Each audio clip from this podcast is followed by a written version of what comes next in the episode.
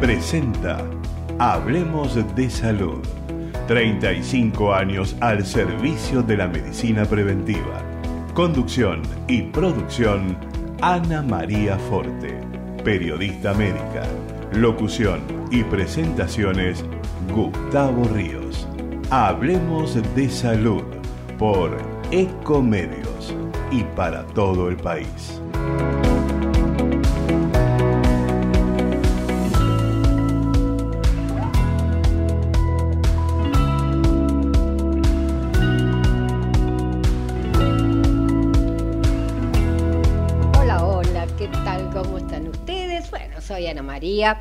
Y los invito a una cita muy importante que nosotros tenemos los días martes, que es Hablemos de Salud, y hablábamos con un gran amigo, el doctor Oscar Rizzo, ¿no es cierto?, acerca de un poquito de la historia, y decía, pensad que 35 años atrás, primero, ¿quién iba a hablar de salud? Ninguno. ¿Saben qué tuve que hacer? Irme. Estuve 10 años adentro del Hospital Garrahan, invitada, por supuesto, por el director, y 10 años en el Santo Yani. Porque los médicos, los profesionales de la salud, decían que era falta de ética hablar en radio y en televisión. Y yo les decía, muy joven, ¿no es cierto? Y como se decía antiguamente, eh, rostro roto, les decía, eh, ¿saben qué falta de ética? Saber que existe la prevención, qué cosa prevenir. ¿Mm? Los controles, hacer todos los controles para prevenir las enfermedades. No falta de ética hablar, sino la falta de ética es callar la información. Bueno, luché muchos años. Eh, yo iba por los pasillos del Garrahan, nunca me olvido, y las mamás me corrían porque yo siempre ayudaba a las mamás eh, en algunas cositas que necesitaban para sus niños. Y decían, señorita periodista, señorita periodista. Y yo no me daba vuelta. ¿Por qué? Porque yo era conductora de un programa de salud, decía, pero no estaba recibida, nunca había hecho la carrera de, de, de, perdón, de periodista. Entonces, a los cinco años, dije, voy a hacer la carrera. Cuando yo fui a hacer la carrera, en la, no me olvido más, en la Asociación Médica Argentina, me dijeron, ¿a qué viene usted, Ana María, a hacer la carrera? ¿Qué carrera? La carrera que no tengo. Pero ¿cómo? Usted tiene que venir como profesora, me decían. ¿Cómo va a venir como profesora? Y yo me reía. Bien, ¿qué pasó? Me tomaron un examen de 15 días y a los 15 días yo recibí el diploma, que costaba tres años eh, tenerlo, porque lo importante era la información que yo había recogido en tantos años, la práctica y, bueno, algunas otras cosas, ¿no es cierto? Eh, eh, nunca jamás me dijeron, muéstreme el diploma, o sea, a nadie se le va a ocurrir, podía haber seguido así, pero las cosas claras me gustan, ¿no es cierto? Lo claro que es que, hablando con el doctor eh, Oscar Rizzo, él es neumonólogo, va a hablar de un tema muy, muy interesante, ¿no es cierto?, que es el cáncer de pulmón. Decíamos, ¿cómo cambiaron las cosas, ¿no es cierto? Ha cambiado todo. Hay cosas que cambiaron para bien, hay cosas que cambiaron para mal. Eh, para bien es la difusión. Por eso en este momento, estamos en este momento y desde hace 35 años difundiendo por radio y por televisión. Y ahora hay muchos programas, ¿no es cierto? Cosas que antes no había. Pero tengan cuidado, cuídense. Se vende mucho. Había un laboratorio, y hay un laboratorio muy, muy famoso, que yo lo tuve cinco años, en el cual decíamos, nombre del laboratorio, ética al servicio de la salud, que no se me iba a ocurrir decir el nombre de un medicamento, y menos un OTC, venta libre. Eso más que prohibido. Y hoy son los que más productos tienen de venta libre. O sea que todo cambia. Entonces ustedes me preguntarán, Ana María, ¿y qué tiene que ver? ¿Qué tiene que ver? Si a mí me duele el abdomen, bien, yo no puedo ir a la farmacia y decir me duele la panza que puedo tomar. Y sí, le van a dar un sinfín de medicamentos. Y usted tiene que elegir. Y usted eligió eh, eh, eh, el medicamento, pero no sabe qué enfermedad tiene. Entonces eso es gastadero de dinero en perjuicio de la salud. No estoy en, en contra de, sino que explico lo que a mí me parece, que para algo existe el profesional de la salud. Primero para diagnosticar, perdón, primero para prevenir, ayudarlo a prevenir, luego diagnosticar y luego medicar. ¿Mm? ¿Qué te parece la introducción, Oscar Rizzo? Me parece extraordinaria, claro, como siempre, andan siempre hablando las cosas claras. Bien, el doctor Oscar Rizzo es neumonólogo, coordinador del equipo de fibrosis quística en adolescentes y adultos de los hospitales Uda Hondo y Ferrer. Em, Hoy, bueno, sí, claro, este, yo soy básicamente soy neumonólogo y la verdad es que vos me convocaste para un tema que a mí me parece que es sumamente interesante este, que es eh, el cáncer de pulmón, ¿no? Cómo prevenirlo, qué novedades hay, cómo, cómo encarar el diagnóstico y el tratamiento. Así que bueno, por eso estoy acá contigo, Ana María.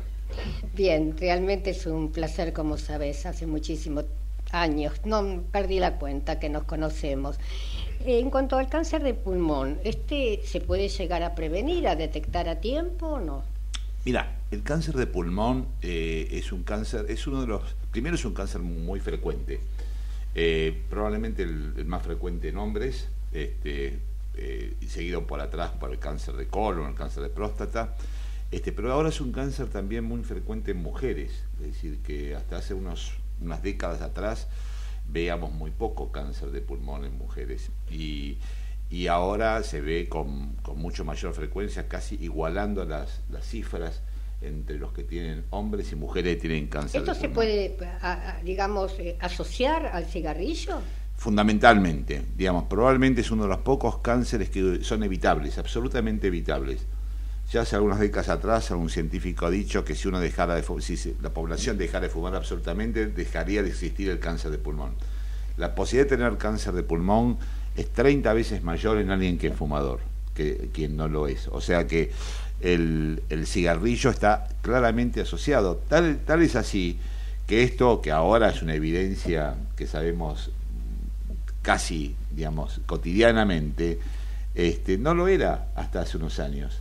Este, yo te diría que hasta los años 50, 60 del siglo pasado, parece una barbaridad, pero es ayer en esto, los médicos fumaban en los consultorios. En los pasillos, si no Fumaban en los pasillos, fumaban en el consultorio, estaba, este, tenían el cigarrillo y fumaban delante del paciente, le convidaban al paciente el cigarrillo, o le decían, mire, usted tiene tos, lo mejor es que fume un cigarrillo mentolado, diríamos, para, ah, para, para, mejorar la tos. Para el aliento. Exactamente. Y la verdad es que todavía no estaba claro la asociación entre el cigarrillo y el pulmón.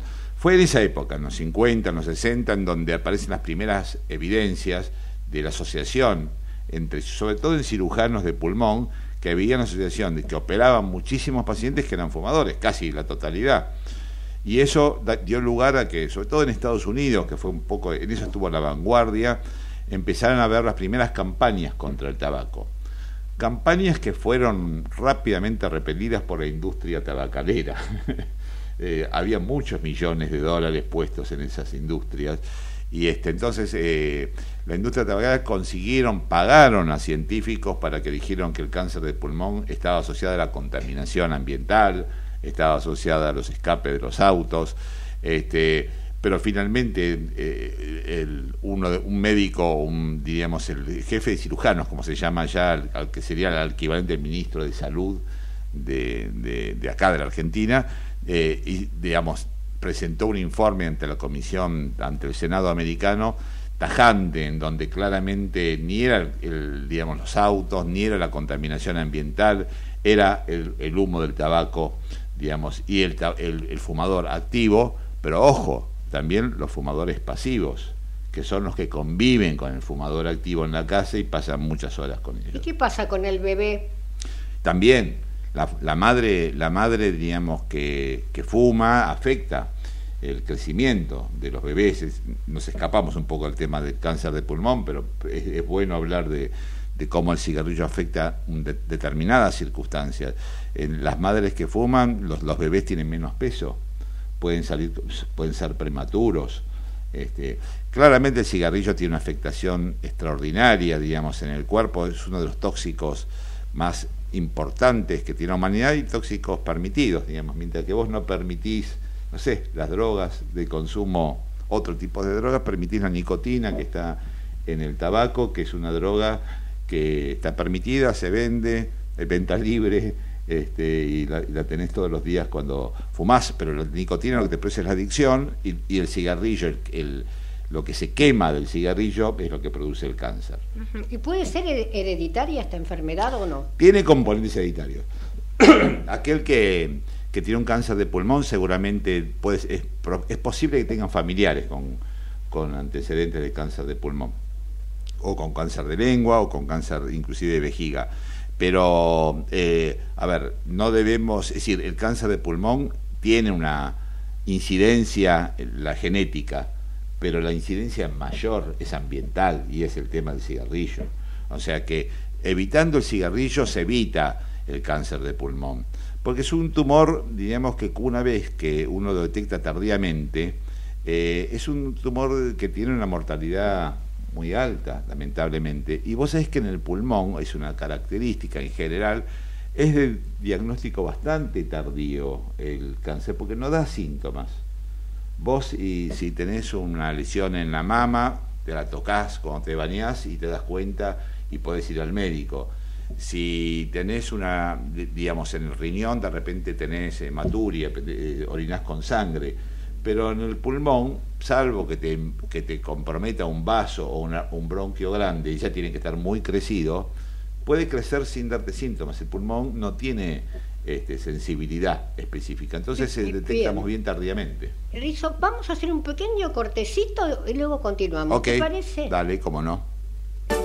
Señor empresario o profesional de la salud, la difusión de su producto o servicio a través de nuestro programa es el medio más eficaz para acceder al público. Comuníquese con el Departamento de Publicidad 154 989 0420. 28 34 58 73 no importa si tenés 18 o 70 años, vos también podés terminar la secundaria de forma virtual y desde cualquier lugar del país. Con educación hay futuro. Conoce más en buenosaires.gov.ar barra Terminal Secundaria. Buenos Aires Ciudad.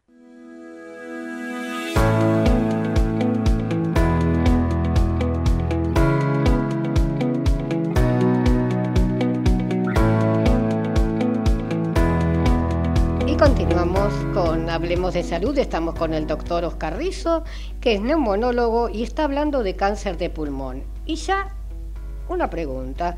Eh, tenemos, digamos, en la prevención ya la hablamos, ¿no es cierto? Ahora bien, ¿hay novedades en cuanto a la droga y el tratamiento? Bueno, hay novedades en todo tipo. Hay novedades en lo que se refiere al diagnóstico, es decir, por ejemplo, hasta hace poco lo convencional es, eventualmente hacer una radiografía de tórax. Ahora, eh, por suerte, hay, uno puede obtener tomografías de baja radiación. Porque la tomografía lo que tiene es que, nada, uno no puede hacerse una tomografía regularmente por el nivel alto de radiación. Pero ahora hay estudios con tomografías de muy baja radiación casi equivalentes a, una, a la radiación que tenés en una placa de tórax, que se pueden hacer lo que se llama estudios de screening, digamos, de evaluación, de tamizaje.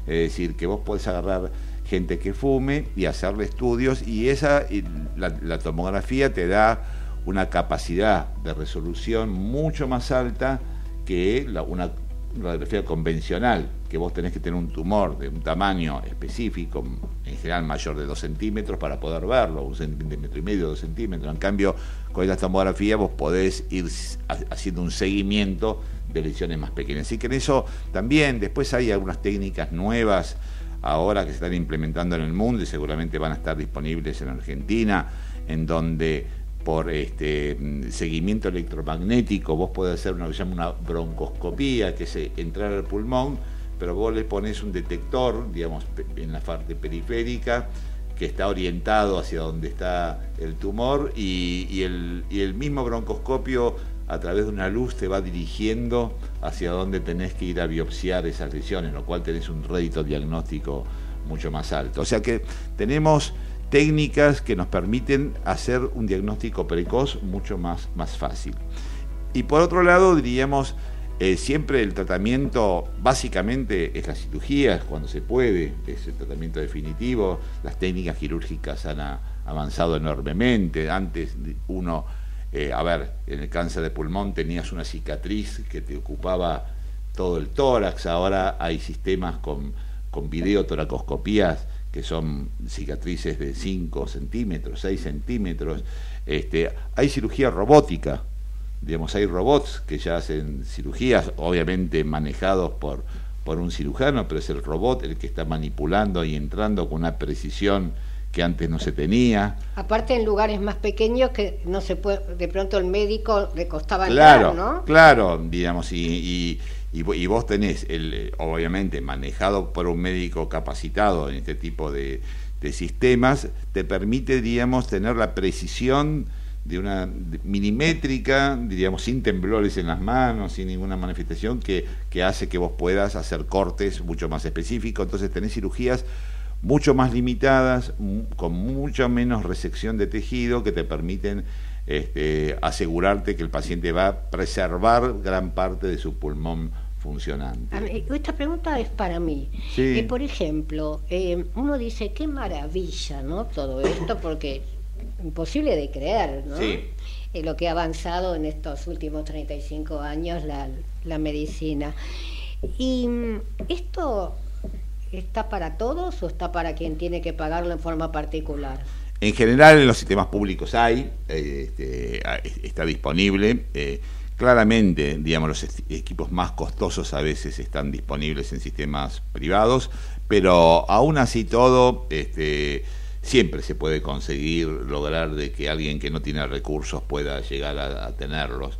Este, pero bueno, sabemos cómo es la medicina en nuestro país, sabemos las limitaciones que tenemos en los sistemas públicos de salud, sabemos los, los, los turnos, las demoras y ese tipo de cosas que hacen que sea más difícil. Pero hay en eh, hospitales capacitados, ese triángulo que vos has nombrado, el Hospital Ferrer, que tiene equipos de cirugía de primer nivel y que pueden resolver cualquier tipo de situación. Así que en ese sentido uno podría decir de que eh, hay lugares públicos gratuitos en donde se puede atender a los pacientes. Claramente no estamos en, en el país de las maravillas, ¿eh? de eso lo sabemos todos los días, pero pero sí, siempre la posibilidad, por suerte, en Argentina está. De hecho, si uno compara con otros países de Latinoamérica, nuestra capacidad de atención en salud es muy superior a, que vienen muchos países. Vienen acá de los países limítrofes. Totalmente, totalmente, digamos, y uno y, accede sin ningún problema gente sin recursos de otros países y demás y se los atiende de, igual manera. Así que en a ese sentido me, es solidario. A mí me molesta algo. Eh, todos somos iguales, este desde ya, ¿no es cierto? Y todos lo, merecemos, eh, una buena atención. Pero yo digo, vayamos a Chile, Brasil, Uruguay. Eh, Bolivia. Bolivia, ¿es el mismo sistema que el nuestro? No, no, ya que no, no, no. Si a vos te pasa algo en Bolivia, este, no vayas a un hospital público porque no te van a atender, te van a enviar a un, a un sistema privado y demás. Bueno, la verdad es que, a ver, uno siempre piensa que es lo mejor y, uno está orgulloso del sistema que tenemos nosotros que permite que el acceso a la salud sea bastante, bastante libre en ese sentido. ¿no? Tampoco es que nos desgarramos las vestiduras y digamos que nuestro es el mejor sistema en el mundo, ni mucho menos. Pero por lo menos hay una solidaridad social que permite, digamos, que muchas veces se puede acceder, sobre todo en los centros urbanos mayores. Distinto si vos habla, vamos a hablar de lugares más periféricos donde el acceso a la salud está mucho más limitado y donde entonces la gente, claro, alguien te puede decir, bueno, yo vivo, no sé, en Jujuy, en Formosa y lejos de la ciudad y claro, los accesos a la salud están muy limitados, pero eso es para una charla más larga, me parece. Eh, vos bien sabés que yo tengo una enfermedad llamada fiebre mediterránea familiar, una autoinflamatoria, donde eh, la, me la autodiagnostiqué y mm, no paré en seis años de ayudar a la gente. Eh, por ejemplo, yo recibo nosotros en la asociación eh, personas que vienen eh, recomendadas por María Malena de eh, Zurich. ¿Por qué? Porque es la primera asociación que figura en todos lados como fiebre mediterránea familiar. La segunda hasta la nuestra. Pero nos costó ir entrando. Y a mí, la primera paciente que, que, que vino era una chica de 24 años que tuvo 14 operaciones eh, mal, ¿no? Porque lo que tenía era fiebre mediterránea familiar y vivía a 12 cuadras de mi casa. Entonces, lo que es, eh, lo que son las redes sociales. Totalmente. Bueno, eso ha cambiado muchísimo. Las redes sociales han, han servido en general para bien y otras no tanto. No tanto. Este, pero sirven como para poner en consideración y juntar gente que tiene las mismas enfermedades y que de alguna manera pueden tener más fuerza para expresar sus opiniones. Claro, y acá vienen eh, de países limítrofes, traen a los chiquitos. Eh, obvio que los ayudo en todo y hay una doctora genial dentro del Garrahan que los recibe con los brazos abiertos, pero hoy en día no hay pediatras. Bueno, es otro tema. El tema de los pediatras en salud pública es tremendo, tremendo, digamos, pediatras, terapistas, eh, son, son especialidades que están con, en una crisis absoluta, este, porque la medicina se ha pauperizado mucho. Entonces, si una consulta vos no llega a los 1.500 pesos, que es un kilo de, de, a veces de cualquier cosa que vos consigas en el supermercado, este, y sobre eso vos tengas que pagar los impuestos para el, consultorio, las secretarias y demás, este, claro, eh, la, situación médica está muy declinante, y sobre todo en, pediatría, en donde, eh, a ver, quizás un médico, y esto sin denigrar absolutamente ninguna especialidad, un dermatólogo, de repente puede tener unas prácticas que salen de, la, digamos, hacerte eh, estética y, y, con eso mejorar sus ingresos, pero un pediatra no tiene ninguna posibilidad de hacer nada que escape a esa situación. ¿no? Entonces, este, nada, la pediatría en Argentina es una crisis y la sociedad de pediatría ha puesto este, en, alerta la situación porque no se consiguen médicos de la, pediatras, ni, ni en la guardia ni para asistencia. Exactamente, es todo un problema. Como para redondear, porque sé que te tenés que ir, porque yo seguiría con la entrevista. No, bueno, nada, yo creo que, a ver, Cáncer de pulmón, lo principal es la prevención, dejemos de fumar, digamos, hagamos todo lo posible porque los niños no empiecen a fumar, los adolescentes no empiecen a fumar, los que están fumando hay mecanismos para ayudarlos a dejar de fumar, la prevención es esencial porque si no hay fumadores no hay cáncer prácticamente de pulmón, eso está claro. Después, por otro lado, todo aquel que fuma o que tiene alguna duda, vaya a los centros porque hay que estudiarse. Cuanto antes se pueda encontrar el diagnóstico, más fácil es tratarlo y aún los pacientes que tienen cáncer de pulmón avanzado, eh, las nuevas técnicas de inmunoterapia y demás están haciendo realmente cambiando un poco el pronóstico tan nefasto que esta enfermedad ha producido durante años. Yo te hago una pregunta al margen. Eh, entraron una camada de medicamentos que es de difícil eh, obtención. Sí pero son muy buenos los biológicos. Por ejemplo, mi biológico, si no aceptaría la pastillita mágica que yo estoy tomando, eh, cuesta alrededor de 5 eh, millones de pesos mensuales, es cierto? Acá eh, ¿También existe algún tipo de biológico? En general sí, de hecho la quimioterapia convencional ya es carísima, así que los biológicos son todavía más caros. Es otro tema para hablar horas, digamos. Este, la medicina está avanzando hacia, hacia esos nichos de enfermedades en donde hay tratamientos personalizados, pero los tratamientos personalizados implican quintuplicar el costo de la medicina, entonces este sí, o más también. Y este y entonces este cómo se, se llega a un equilibrio en eso no es fácil, ¿eh? porque salud pública tiene un, presupuesto en general en todos los países del mundo, pero los costos de salud todos los días se multiplican. Y entonces eso es un tema para que charlemos en algún momento con, más tiempo. Totalmente, más que charlarlo no podemos hacerlo. Más que charlarlo no podemos hacer, no tiene hay No, hay que aumentar el presupuesto en salud pública, hay que coordinar bien, porque también es cierto de que hay mucha presión de la industria farmacéutica para poner determinados medicamentos con, con muy pocos beneficios y alto costo. Y entonces eso es otro tema también que uno tiene que evaluar, digamos, adecuadamente, ¿no? Sobre todo en los países donde de repente la mejor forma de prevenir enfermedades es teniendo agua, potable y alimentación adecuada. Exactamente, lo has dicho. Sé que te tenés que retirar, así que será hasta un próximo programa. Dale, nos vemos. Gracias. Nosotros vamos a hacer un pequeño cortecito. Ecomedios.com AM1220. Estamos con vos. Estamos en vos. La Posada Morada dos Ventos te espera en Pipa, la mejor playa del nordeste de Brasil, única por su bahía con delfines. 12 exclusivos departamentos y tres piscinas circulares en medio de un jardín tropical. Podés venir con cualquiera de las vacunas aplicadas en Argentina. www.moradadosventos.com Morada Dos Ventos, Pipa, el primer lugar cuando decidas viajar. American and Merit Hoteles. Primera cadena hotelera argentina. 3, 4 y 5 estrellas.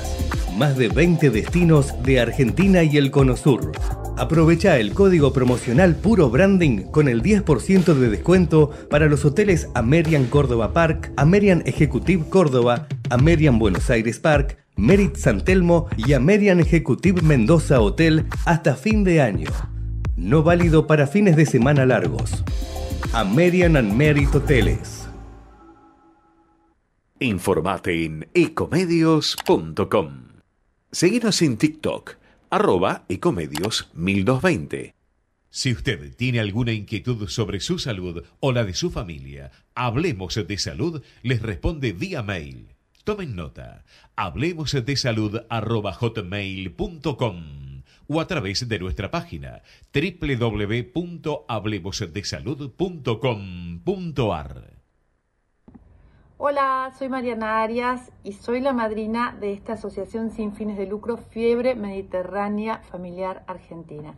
Si tenés alguno de estos síntomas de manera esporádica en niños, fiebre sin motivo, dolor abdominal, vómitos, problemas esqueléticos, en adultos, dolor muscular, torácico, pulmonar, articular, presión arterial alta, erupciones, vómitos, problemas intestinales y no tenés un diagnóstico certero, es posible que tengas fiebre mediterránea familiar, una enfermedad genética de difícil diagnóstico y muy poco frecuente. Tu médico puede detectarla a través de un análisis genético. Nosotros queremos ayudarte, por eso contactanos en nuestro Facebook Fiebre Mediterránea Familiar Argentina, pacientes y familias. Doctor Gonzalo Esmendi, Estética Odontológica. WhatsApp 11 36 44 8455. Web www.esmendi.com.ar. Karina Uranga, distinción en estética tratamientos faciales y corporales, Escuela KU, cursos de cosmetología y estética corporal, WhatsApp 11 36 12 30 35, Caballito, Ciudad Autónoma de Buenos Aires. Look 5D transforma tu imagen para una buena comunicación con el entorno. Trabajamos desde lo físico hasta lo energético. Tratamiento integral para el cabello, rostro y cuerpo José María Moreno 393 Caballito, Ciudad Autónoma de Buenos Aires. Facebook e Instagram, Look 5D.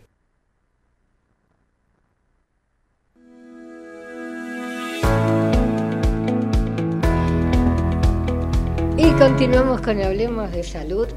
Em, bueno, les comento, ustedes ya lo saben, que soy una fanática, ¿no es cierto?, de mm, precisamente hablar de las enfermedades poco frecuentes, que yo digo no son poco frecuentes, son que no, no están diagnosticadas. Y, por ejemplo, si dentro de la eh, Facultad de Medicina no existe una materia o una carrera o un curso de enfermedades poco frecuentes, los médicos nunca van a poder detectarla. Entonces, eh, si bien no son conocidas, tampoco las conocen los médicos. Eh, y acá quiero recordar, vamos a ver un pedacito de la nota para que a ustedes les quede presente que si el diagnóstico un médico no lo encuentra dos, tres, cuatro, usted no es una estresada o estresado, usted es una persona que puede tener una enfermedad que los médicos la están desconociendo. Y vamos a escuchar ahora al doctor Emilio Roldán, eh, que precisamente él está hablando de enfermedades poco frecuentes.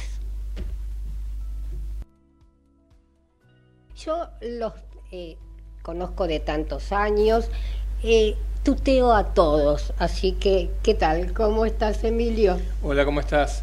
¿Qué tal? Déjame empezar por felicitarte por haber este, lanzado un programa en televisión, porque ah. si hablamos de enfermedades raras hay muchas cosas por decir, pero lo más importante es que se hable y que se hable por todos los medios posibles. Mencionaste el libro del doctor Crespi, un libro, tu programa de radio y ahora un programa de televisión. Todo todo eso suma, multiplica más que suma y eso es quizás lo mejor noticia que pueda haber para la gente que padece enfermedades raras. La verdad que sí, Roldán. Bien, eh, ¿por dónde querés que empecemos? ¿Por lo bueno, por lo bueno? Hay buenas noticias que van viniendo del exterior, de países que quizás con mayor poder económico y organización que el nuestro, pero que siempre son buenos modelos y ejemplos como para poder adherirse a esos programas. Y, por ejemplo, la Unión Europea para las Enfermedades Raras, que es una unión de universidades, eh, centros de investigación, centros de diagnósticos eh, y clínicas públicas y privadas, toda una red enorme que hacen para facilitar la atención y el reconocimiento de las enfermedades raras. Siempre decís que lo que eh, no se conoce no se diagnostica y por ahí se empieza, y lo que no se diagnostica no se trata, por supuesto. Y una de las eh, estigmas que tienen estas enfermedades, que son poco conocidas por los médicos, poco investigadas, es que son difíciles de diagnosticar. Entonces, eh, siempre se dijo que hay pacientes que demoran hasta 15 años en llegar a un diagnóstico, desde que empezó el síntoma, que puede ser algo visual, algo psíquico, algo hepático, es muy diverso cardiovascular, lo que quieran, porque toda la medicina está involucrada en esto. y, y hay, perdón que te interrumpa, y hay pacientes, demasiado paciente, ¿no? Eh, que llegan a 60, 70 años o mueren sin un diagnóstico. Y peor aún, hay algunos que lo hacen con diagnóstico equivocado, que eso hace que también se complique mucho más la, la enfermedad. Bueno, eh, se están organizando en Europa principalmente programas para que todos los pacientes con enfermedades raras puedan llegar al diagnóstico dentro del año. Ese es el propósito, el objetivo.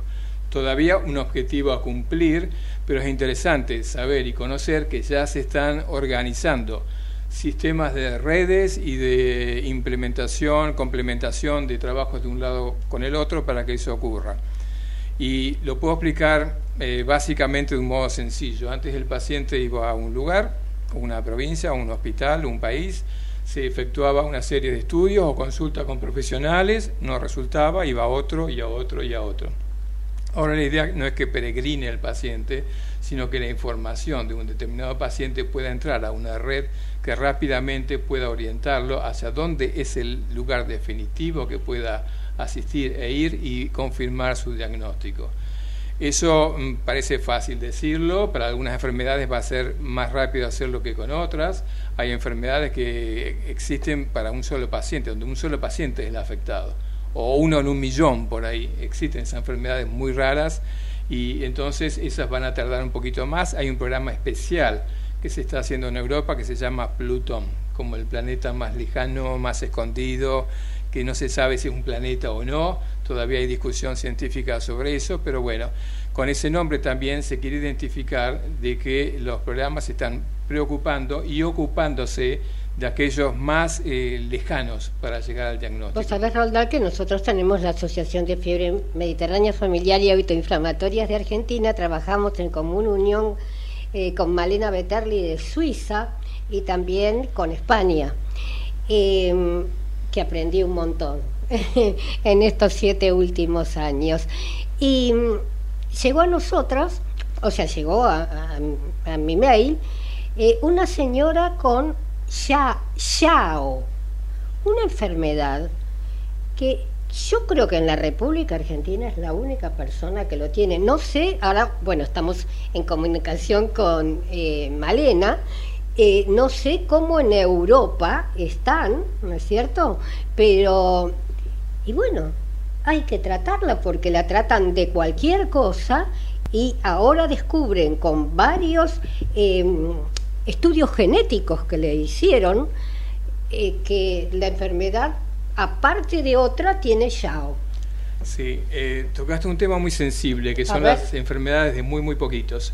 Hay algunas enfermedades raras que eh, dentro de la rareza y dentro de afectar a pocos no son tan pocos. Entonces es probable que si se dan los incentivos necesarios, la industria privada pueda generar un tratamiento que le alivie o lo cure si fuera posible, pero por lo menos que le dé alguna suerte de opción terapéutica a esos pacientes que generalmente ocurre cuando la prevalencia de la enfermedad está por encima de 1 en 10.000.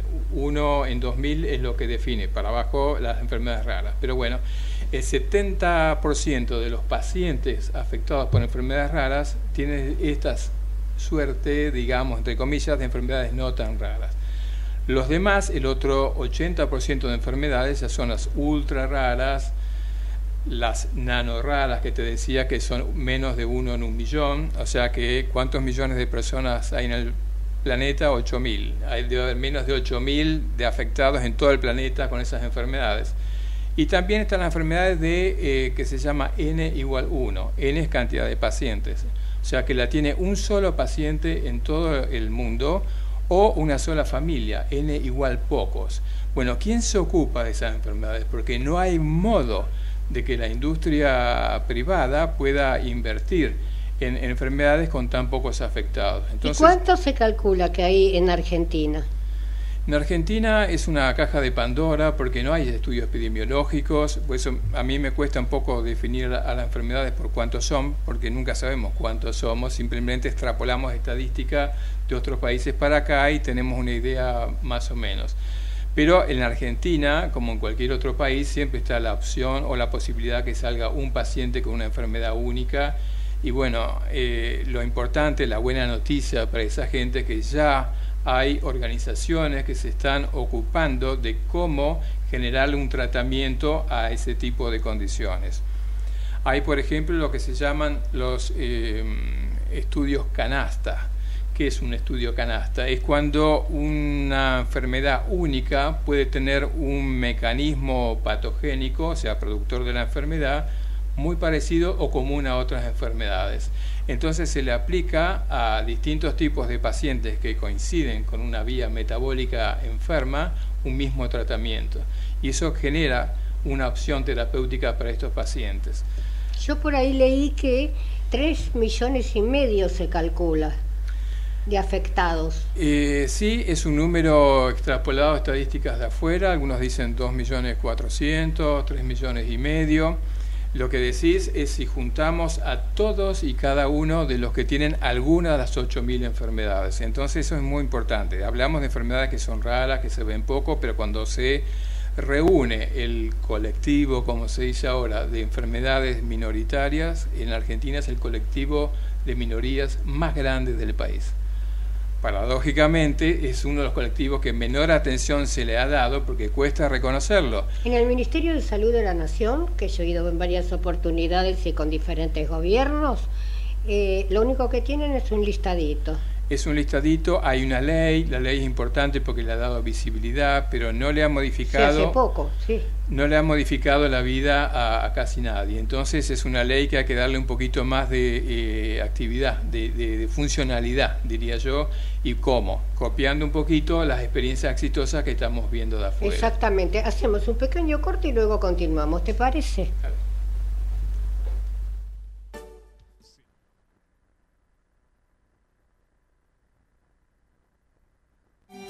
El objetivo de Hablemos de Salud es brindarles a través de una calificada información los conocimientos necesarios para la prevención de enfermedades mediante la promoción de la salud.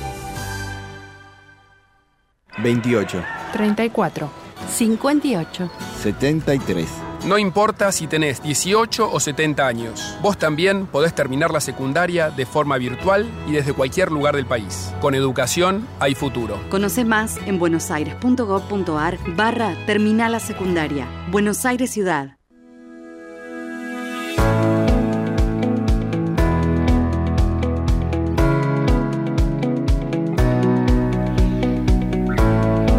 Recreamos la nota realizada al doctor eh, Emilio Roldán, ¿no es cierto?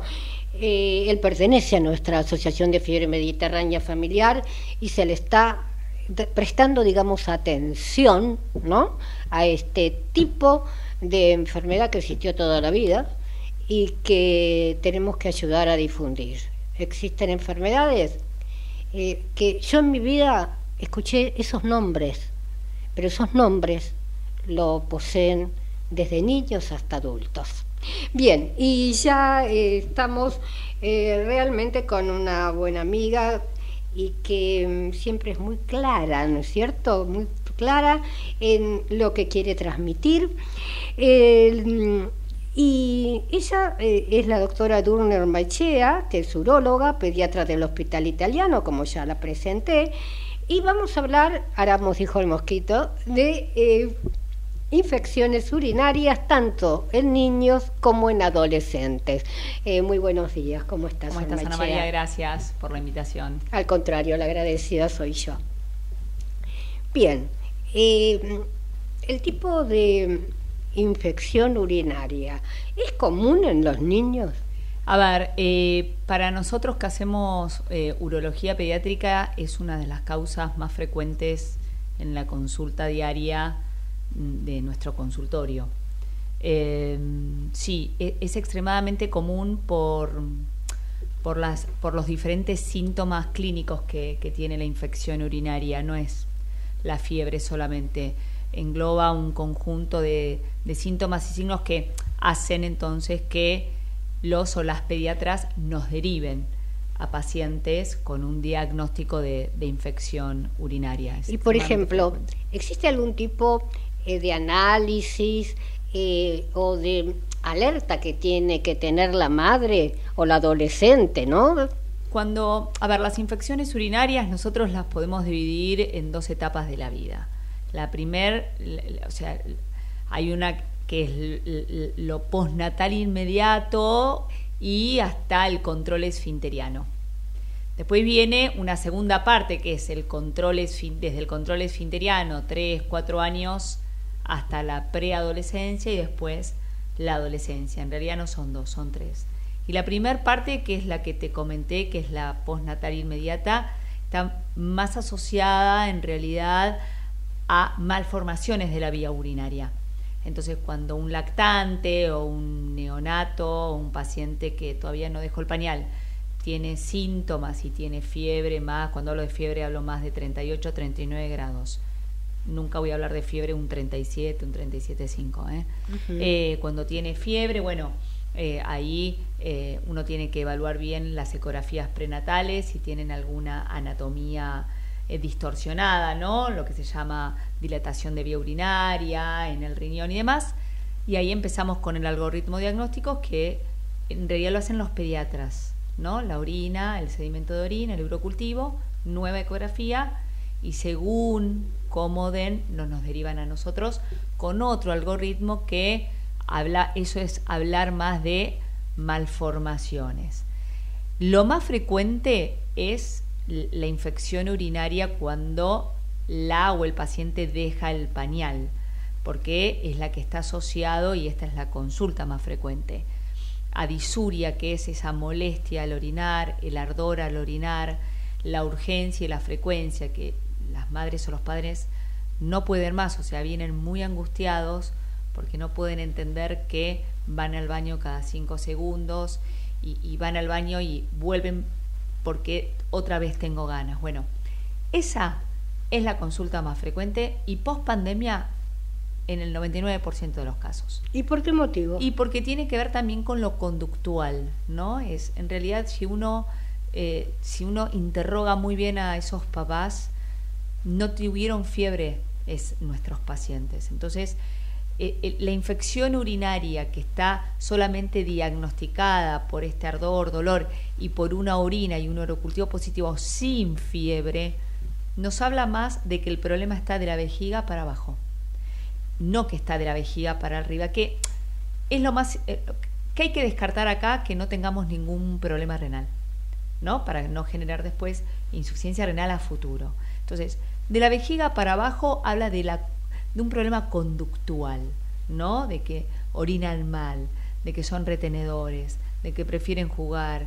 Y hay, y hay pacientes que son extremadamente retenedoras, más mujeres que hombres. Entonces, creo que la pandemia en eso generó eh, conductas retenedoras o malas conductas de, hábitos que indiscutiblemente la vejiga y la orina es, la vejiga es un órgano fácilmente eh, visible y las infecciones urinarias son, son, son problemas muy, muy frecuentes. Hablaste de la falta de educación, ¿no es cierto? Eh, yo recuerdo, en mi caso particular, hace 20 años atrás, 25 años atrás, donde el centro de mi vida era el trabajar y el correr de un lado para el otro, el no comer para no perder tiempo, no tomar agua para no perder tiempo salía de mi casa, orinaba la primera orina de la mañana y cuando llegaba a mi casa eh, eran ya pasaditas las seis de la tarde y era eh, eh, digamos orinar esa hora y ya el organismo se había em, acostumbrado a eso pero yo recuerdo que mis piernas estaban inflamadas. Había una retención no es cierto mm. a ver en fisiológicamente, cuando hablo de fisiológicamente, hablo de la funcionalidad de cada órgano o de cada parte del cuerpo humano. Bueno, la, vejiga está llena a las cuatro horas. Entonces, en realidad, si uno tiene que orinar pensando en que tiene orinar, cada cuatro horas nos tendríamos que poner una alarma en nuestro teléfono donde estemos e ir a orinar y vaciar esa vejiga. Nadie no lo, no lo vos, no lo hago yo, no lo hace nadie entonces hace que en esas retenciones, no te digo que lo hagas, pero yo lo he hecho, que ya sé que voy a tener los síntomas que tengo, ¿no? Si algún día no fui, no voy, y al tercer día yo sé que empiezo con ardor, molestia, disuria, ¿sí? Al orinar. Y yo voy a hacerme a lo mejor un orocultivo y me va a dar positivo, pero eso no significa que yo tenga una infección urinaria, eso es una bacteriuria. ¿Qué es la bacteriuria? Bueno, es es la orina con bacterias, pero que no dan el síntoma importante, febril, mal estado general de una infección urinaria que toque el riñón. Entonces, esas bacterias en niños y adolescentes son extremadamente comunes, al igual que en las personas mayores. Eh, bacterias tenemos en la uretra, o sea, las tenemos. El problema es que cuando llega a una cierta concentración de colonias y más, nos ponen el sello de infección urinaria. Yo tengo padres que me vienen con una yo le digo el síndrome de bolsa llena, pues me sacan 20 urocultivos que se los hicieron durante 15 días y son todos positivos. Y cuando reviso o interrogo al hijo o a la hija, en realidad el único tienen este ardor y dolor al orinar. Y cuando le pido una cartilla miccional, que es durante dos días que me pongan a qué hora hizo y cuánto hizo, ¿no? En una jarrita media hora, le digo, no vayan al baño bien, que vayan y orinaron a las 8 de la mañana antes de ir al colegio y a las 7 de la tarde después. Entonces, el tratamiento ahí es ir, se llama uroterapia, conducto uroterapia, que se siente bien, que vaya cada cuatro horas, que se hidrate, o sea, son todas conductas que solamente con eso mejoro toda ¿sí? este, este, este, este síntoma de infección urinaria y lo que no tengo que hacer es hacerle otros estudios por hacer. Porque la verdad, empezamos con ecografías y si la ecografía me va a dar mal, a lo mejor no tiene nada que ver con esto. Y hay un estudio muy invasivo, muy invasivo, que se llama cistoretrografía miccional, que yo solamente se lo pido en pacientes lactantes o neonatos, pero que tienen una ecografía ya patológica. Pero bueno, hay profesionales de la salud, pediatras, que ante cualquier infección urinaria le piden esta cistoretrografía. Es rápido con, el, con la lapicera. Eh, también te dijiste algo requete importante, es que eh, hay que hidratarse. ¿Cuántos chicos no toman agua? ¿Cuántos mayores? Y el mayor que está acostumbrado a hacer dos veces al día cuando trabaja, a la mañana y cuando llega del trabajo, sabe perfectamente que no puede tomar agua ni ningún líquido. Y el organismo se acostumbra. Sí, se acostumbra y en, cuando nosotros tenemos estas, estos pacientes que no se hidratan, esas orinas son extremadamente concentradas, entonces sale de la normalidad todos los rangos que uno ve, ¿no? El, eh, eh, a ver, hablo de eh, hemoglobinuria o nitritos, o sea, leucocitos. Cuando una orina es concentrada, no la podemos tomar como tal. Entonces, la importancia de la hidratación también es eso, ¿no? Es, es, hidratarse bien, sabiendo también que la hidratación va a llevar a que la conducta de vaciar la vejiga sea la correcta, porque nos podemos tomar un litro de agua y si yo no voy a orinar también estoy generando un problema. Entonces, la idea es de hidratación junto con el buen vaciado de la vejiga van de la mano. Y la importancia de la información por parte del profesional, porque eh, hay de todo, porque ser médico es una profesión más. Eh, y el interrogar, nosotros sabemos que estamos viviendo un momento muy especial, donde todos están mal pagos y los médicos están re mal pagos también. Entonces, las obras sociales, las prepagas, le dan, eh, vos no me lo contaste, no me lo dijiste, esto lo averigüé yo, le dan seis minutos para que eh, atienda. ¿Qué médico puede en seis minutos hacerle la ficha, preguntarle qué es lo que tiene? Eh, tomar la presión no existe, revisar no existe, existe agarrar la receta y llenarlos de estudios.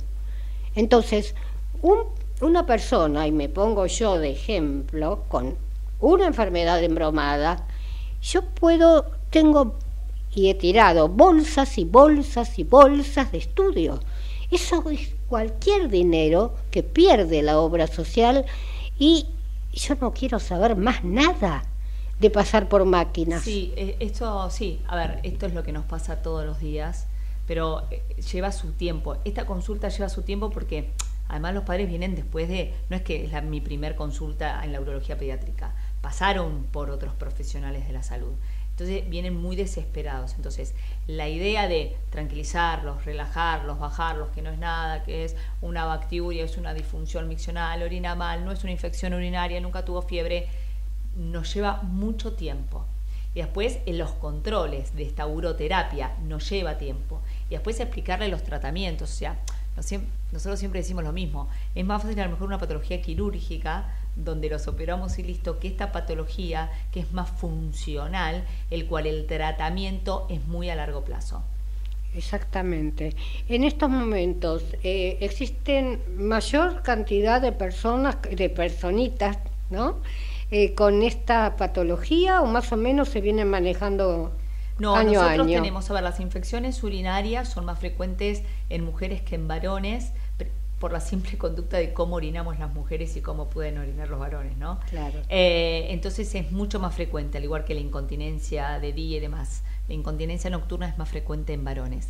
Eh, y en la adolescente mujer es extremadamente eh, más frecuente porque al empezar con las relaciones sexuales se exacerba la bacteriuria y eso genera que los síntomas de ardor, de dolor al orinar, así, las consultas, la verdad, eh, son, son, son eh, muchos, eh, tenemos muchas más consultas. ¿Algo tiene que ver la higiene o no? Bueno, es, a ver, la higiene, eso es la pregunta que siempre nos hacen. Para nosotros es mucho mejor un buen vaciado vesical, con una buena postura de relajación de los músculos pélvicos y demás, que orinar en un baño de tren. Yo prefiero que orinen, ¿sí? A que no orinen. O sea, el problema de la infección urinaria no es por la higiene, es por no vaciar bien la vejiga. O sea que a tomar agua y a orinar. Tal cual, sí. Bien, Último consejo y terminamos el programa. No, no a preocuparse por estos síntomas que tenemos muchísimos que nos vienen a ver al consultorio y si su hijo o su hija o su hija adolescente o su hijo adolescente tienen estos síntomas sin fiebre, relájense que no es una infección urinaria para preocuparse. Perfecto. Eh, me quedaría muchísimo más tiempo porque aparte eh, son temas eh, que no se tratan. No sé, no sé por qué motivo, pero no se tratan. Bien, con respecto a ustedes que nos escuchan todos los martes, quiero agradecerles que nos están escuchando y también este programa se sube a YouTube. Y bueno, hay médicos que tienen 7 millones de entrevistas y yo realmente no lo puedo creer. O sea que cada vez llegamos más gracias a la tecnología y gracias a la gente que nos sigue eh, y gracias a Dios por haberme dado esta profesión y este espacio al cual yo amo y mm, algunas veces este digo, bueno, hay personas que van a morir con el tenedor en la mano. Bueno, yo voy a morir con el micrófono en la mano. Un beso muy grande y será hasta la próxima.